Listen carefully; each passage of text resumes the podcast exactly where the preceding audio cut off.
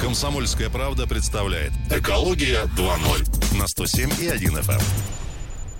Друзья, этим утром мы обсуждаем экологические темы, крайне актуальные для нашего региона и для столицы Красноярского края, который регулярно, значит, посещает э, рейтинги, э, в кавычках, конечно, там, э, самых грязных городов планеты. И вот с нами сегодня в этой студии Павел Гудовский, председатель Красноярского регионального отделения Общероссийской общественной организации Российское экологическое общество. Здравствуйте, Павел Геннадьевич. Доброе утро. Здравствуйте. Давайте сразу, значит, перейдем к работе экспертов экспертной сессии по национальному проекту «Экология». Э, такой существует, слава богу, и работает. Так вот, значит, один из выводов э, сессии пока пока только бизнес выполняет свои обязательства и вкладывается в снижение э, выбросов. Это значит, что власти нет? Ну, я бы сказал, и власти тоже вкладываются. Только насколько эффект отложения, который у нас производит власть, Э, мы можем с вами наблюдать на, в городе Красноярске и тот эффект, который у нас э, производит э, бизнес, промышленные предприятия, это, конечно, ну, разные совершенно вещи, и нужно это обсуждать. Бизнес вкладывает огромные деньги и транслируется это очень много в социальных массовой информации на всех площадках. Это миллиардные суммы, которые направлены на модернизацию производства, на там кто-то трубу увеличивает, кто-то новые технологии внедряет. А, при этом э, власть, как краевая, как, так и городская, тоже участвует в этом процессе. Это тоже не маленькие деньги. Яркий пример это э, у нас планируется строительство метро. На разработку только одной проектной документации уже ушло больше миллиарда рублей – в сентябре должна была быть э, проведена государственная экологическая экспертиза этого проекта, но, как мы видим, ни экспертизы и ни денег уже нет. Ну, там вообще непонятно, когда он будет. Но, знаете, вот мне все равно, сколько кто вкладывает. Вот честное слово. Какой бизнес, сколько власти, сколько это в суммах. Мне главный эффект. Вот эти вложения, они э, насколько... Э, эффективны? эффективны, насколько отображаются в какой-то пользе для нас всех, кто здесь живет. Вот верно вы заметили. Я думаю, для большинства населения ровно э, такое же мнение складывается по отношению ко всему этому федеральному проекту «Чистый воздух». Э, без разницы населению, я думаю, какие технологии там кто вкладывает, что там делают. Главное, чтобы воздух стал чистый, и региональная федеральная сеть мониторинга это подтверждала. А также немаловажно, чтобы это подтверждали независимые исследования которых на сегодняшний день в городе Красноярске тоже полно. Много кто отбирает пробы, развернуты э, серьезные масштабные там сети мониторинга независимые. Ну, смотрите, давайте э, перейдем к каким-то конкретным примерам. Допустим, ну, мы часто в этой студии разговариваем с представителями э, компании э, СГК. И в этом году на ТЭЦ-1 ввели новую трубу. С ней же в паре работают электрофильтры. На КРАЗе закончили перевод системы на технологию Эко Содерберг. И эту программу начинал еще Олег Дерипас, когда КРАС вошел в Русал. Вот ваше мнение или конкретно вот вы видели эти технологии, были ли на предприятиях, у вас есть понимание, насколько э, эффективно все это работает, должно работать, будет работать? Да, э, все эти объекты мы посещаем регулярно. Ну, я думаю, вообще, мне кажется, любой может посетить, потому что эти предприятия и такую позицию занимают, что максимальная открытость. Они крайне открыты. Вот я могу да. по СГК судить. Э, Экскурсии делали. Очень все это было, все, да. да. А, ну, вот вы говорите, что СГК там э, электрофильтра и трубу повысили. На сегодняшний день увеличилась только труба на 275 метров, электрофильтра еще пока не подключены. Ну, естественно, это будущее, это часть, да. часть да. большой да. программы модернизации, да. которая работает там уже 10 лет, и там еще впереди там многоэтапная история. Естественно, все это будет. Ну вот смотрите, э, как вообще изначально, почему именно были приняты такие решения э, у крупных промышленных э, предприятий, почему вложены такие бешеные деньги именно в эти решения? Все, то есть камень такое преткновение здесь в методике расчетов. То есть каждый посчитал, там, используя определенные методики, что вот именно вот такие решения улучшат экологическую обстановку в городе Красноярске в части загрязнения воздуха. Насколько это будет эффективно? Ну, опять же, вот как, если воздух станет чистый, будет эффективно. Так он станет на, чистый?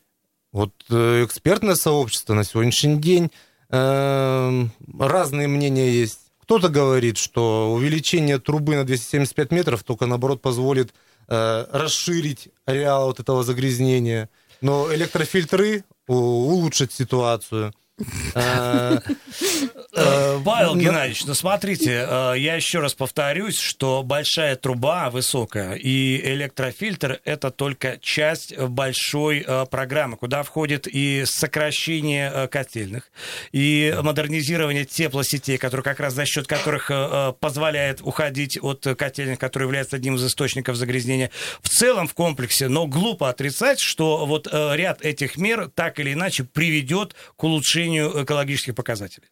Улучшение, несомненно, будет, но мы же с вами говорим о том, насколько это улучшение будет, какой будет э, по итогу эффект. Вот, к примеру, э, мы сейчас находимся там на стадии очень грязный воздух, угу. и станет ли он чистый или станет он просто грязный? Вот в этом большая разница. Нет, я думаю, знаете, во-первых, э, глупо говорить о каком-то там, не знаю, морском чистом воздухе, горном э, в индустриальном городе. Давайте вообще исходить из Поэтому... позиции э, «точно не будет хуже». Вот хуже вот, не будет. Да. Точно не да, будет хуже. Точно не будет хуже. Да. Хорошо, смотрите. А, ну давайте 228-08-09, телефонные звонки. Тема экологии, как правило, всегда резонансная в эфире. У нас масса сомнений на этот счет. Давайте выслушаем одно из них. Доброе утро, здравствуйте. Здравствуйте, ребята. Доброе утро. Иван Алло. Да, слушаем вас, конечно. Гарантийные какие-то вот обязательства по эксплуатации этих фильтров будут? Хотелось бы узнать вот у людей. И второй вопрос. А остальных ТЭЦ будет э, реконструироваться эти трубы? Тоже подниматься они будут, меняться, подниматься в ближайшее время какое-нибудь? Слушайте, ну мы, мы явно не эксперты. Могу сказать точно, что э, труба э, была э, увеличена, так скажем, на ТЭЦ-1. Это старейшая ТЭЦ Красноярска, э, которая, собственно, подверглась самой глобальной модернизации. Это заняло не один год. Да. И про, пока Но, дальнейшие э, планы, по-моему, довести уже, довести этот проект до конца. ТЭЦ 43-го года рождения. Вы понимаете, при каких условиях она строилась и какие задачи люди ставили э, перед страной и перед собой. Явно не, не до экологии всем было. Все остальные ТЭЦ, и ТЭЦ и 2, и 3, они относительно mm-hmm. современные, и там, в общем, все эти технологии реализуются. А, Павел Геннадьевич, а вопрос такой. Вот вы возглавляете Российское экологическое общество. А, Ассоциацию экологических расследований, экологически чи... вот разные все организации, э, чистый и свободный от коррупции край, и э, председатель Палаты экологических организаций Гражданской ассамблеи Красноярского края. Вот четыре организации. Чем они конкретно, ну, какой ваш вклад в улучшение экологии? Вот э, бизнес тратит деньги, власть там тоже какие-то решения принимает. Ваша функция какая?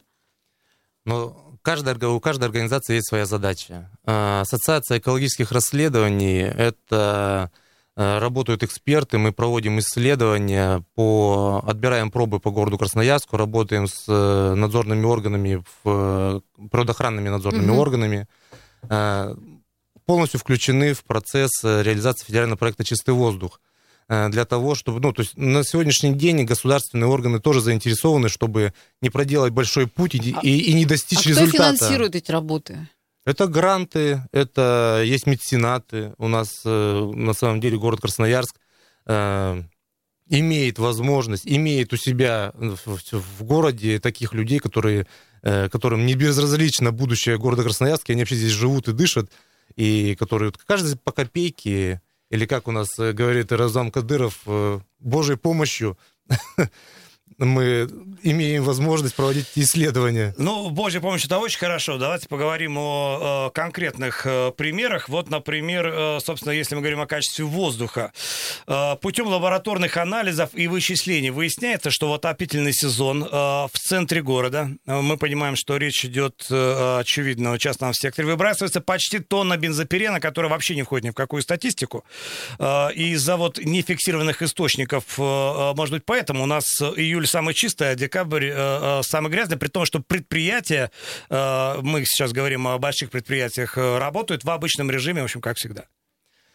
Но здесь, наверное, нужно говорить не только про частный сектор, но и про зарегистрированные малые и средние источники. И это тоже в том да, числе, потому конечно. что если мы говорим про тонну бензопирена, это огромное количество, про то, что вы говорите. Здесь возложить всю эту ответственность только на частный сектор, это не объективно. А, к примеру, ту как раз работу, которую мы проводим в рамках своих исследований и э, выявляем источники загрязнения э, там, в сторону солнечного загара. Ну, у нас, в принципе, весь периметр э, города Красноярска, в границе города Красноярска, он весь промышленно насыщенный малым и средним бизнесом. Где-то у нас сжигаются отходы лесопиления, где-то у нас э, асфальтобетонные заводы, и в общем вкладе, я думаю, что у нас вообще по официальной статистике очень сильно недооценен, э, недооценено загрязнение воздуха. И в этом смысле то, что у нас, вы говорите, проводились исследования про тону бензопирена, который не учитывается Вполне возможно. То есть все хуже, чем пишут? Конечно, хуже. А, а, а смотрите, получается, да. вы друг друга дублируете. У нас есть вот датчики у природоохранных органов, есть датчики вот проекта Nebo Live, э, есть э, у вас там, да, какие-то вы тоже пробы делаете, еще кто-то делает. Получается, все друг друга дублируют, а где правда? А, не, нет, мы друг друга не дублируем. Если разобраться по тем компонентам, на кто что мерит, это все разные. Вот у нас, к примеру, регионально-федеральная сеть мониторинга, она направлена только на 26 э, веществ, которые она замеряет. Э, у Шпехта, вот это Nebo Live, там э, пыль, PM с половиной, 2 PM с половиной. Мы акцентируем внимание на широкий спектр, на вещества, которые не входят в перечень контроля государственных органов. Смотрите, ну, может быть, тогда, там, вот я сейчас сформулирую вопрос, отвечать на который вы будете уже сразу после паузы. А, может быть, так изменить э, вектор работы? Возвращаясь к началу нашего разговора, мы видим, что большой бизнес со всеми своими программами модернизациями, значит, с эко-содербергами, вот этими современными технологиями, высокотехнологичными, э, э, которые направлены на чистую экологию, вот это все максимально прозрачно, мы это видим, а тонну бензопирена, непонятно от кого, мы на это закрываем глаза. Ну, как непонятно от кого? От, от машин. Ну, не, машины. Э, Бензопирен это от машин. Машины, скажите, значит, неучтенный ну... какой-то бизнес и, и, и частный сектор. Э, вот э, это, мне кажется, требует какого-то более пристального внимания изучить. Давайте мы сейчас проблему осмыслим, попробуем сформулировать ответ, и звонки тоже примем, но пока небольшая пауза.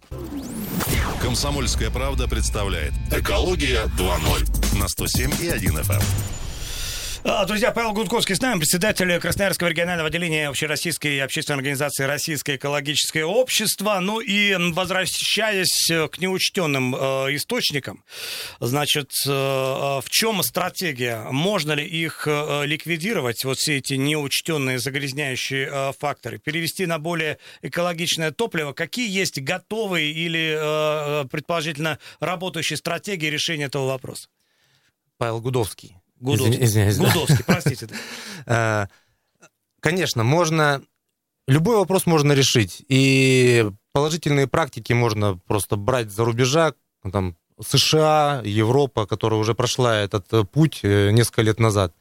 То, что касается у нас, к примеру, источников отопления, самое эффективно перевести на электроснабжение.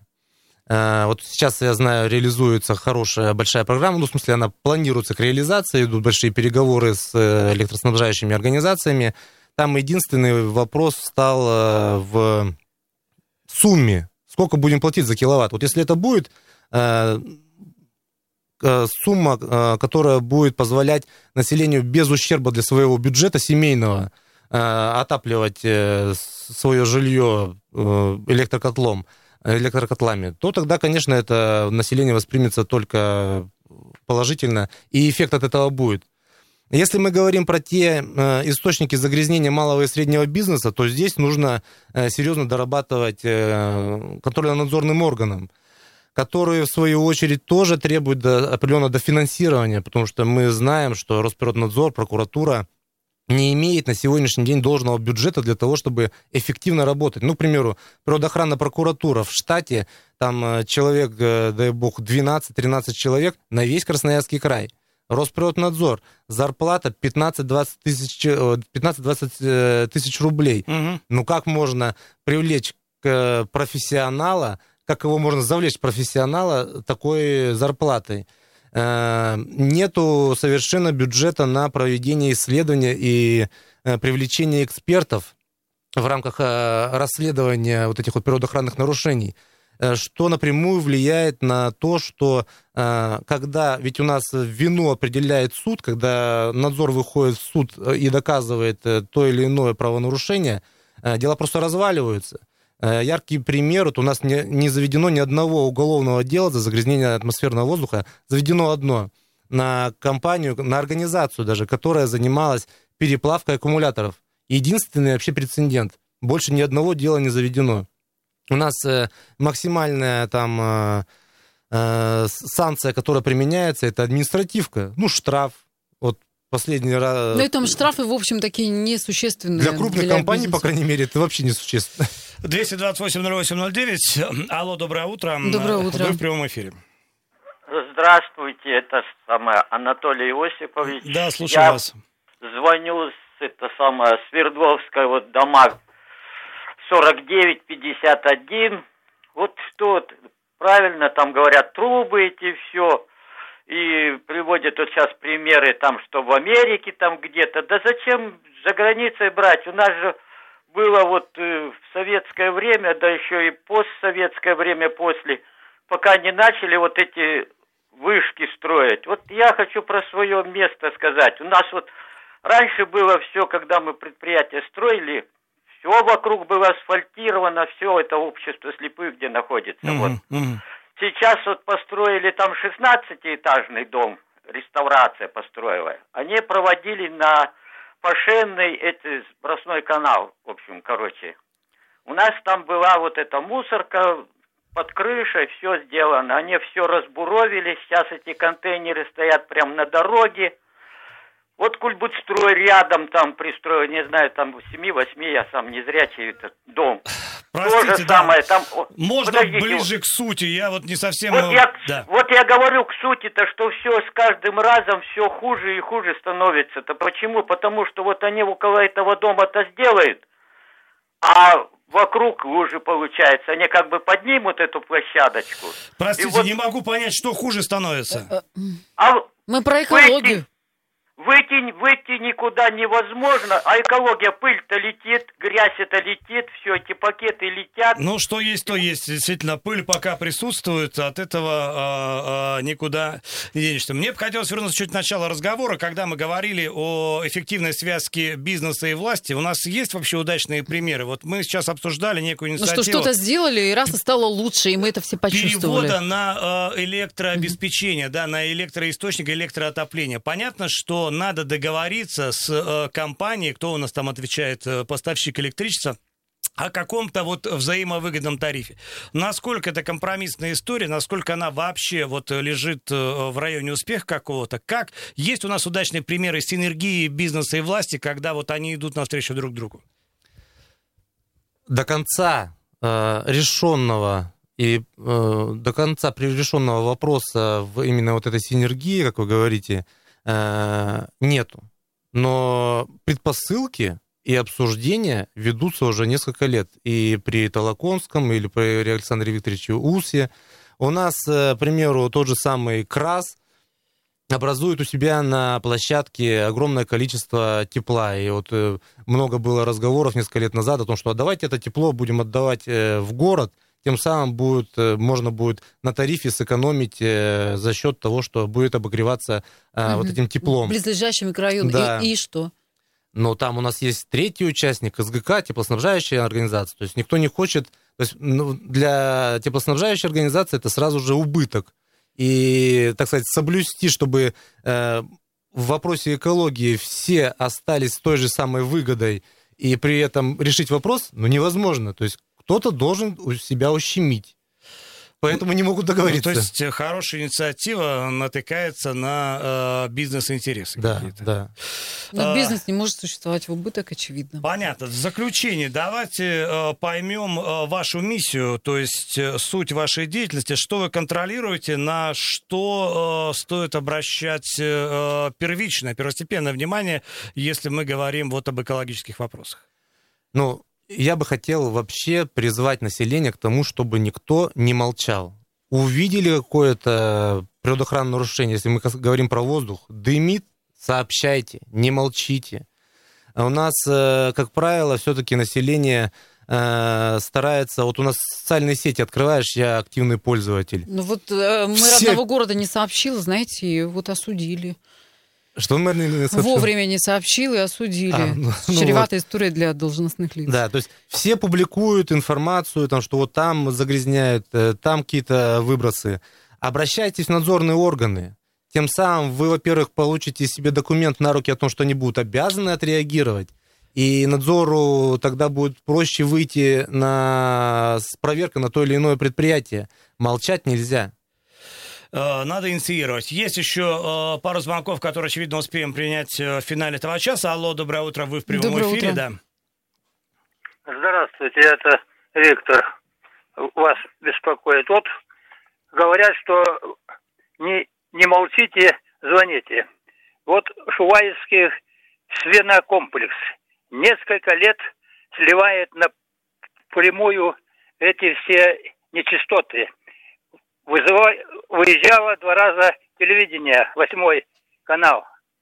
Никаких результатов в лучшую сторону. Как гадость вся эта бежит в Енисей, вытекает она из Кубековской протоки, никто ничего пальцем не пошевелил. Как бежит гадость, так и есть. Напомните еще раз, Спасибо. как, э, что там, как э, координаты загрязнителя, кто это? Шуваевский с- свинокомплекс. Свинокомплекс. Ну, понятно. Большое спасибо. Ну, приняли сигнал. Вот э, у нас же загрязняет не только воздух, но еще и, и почву и воду. Тоже это возможно.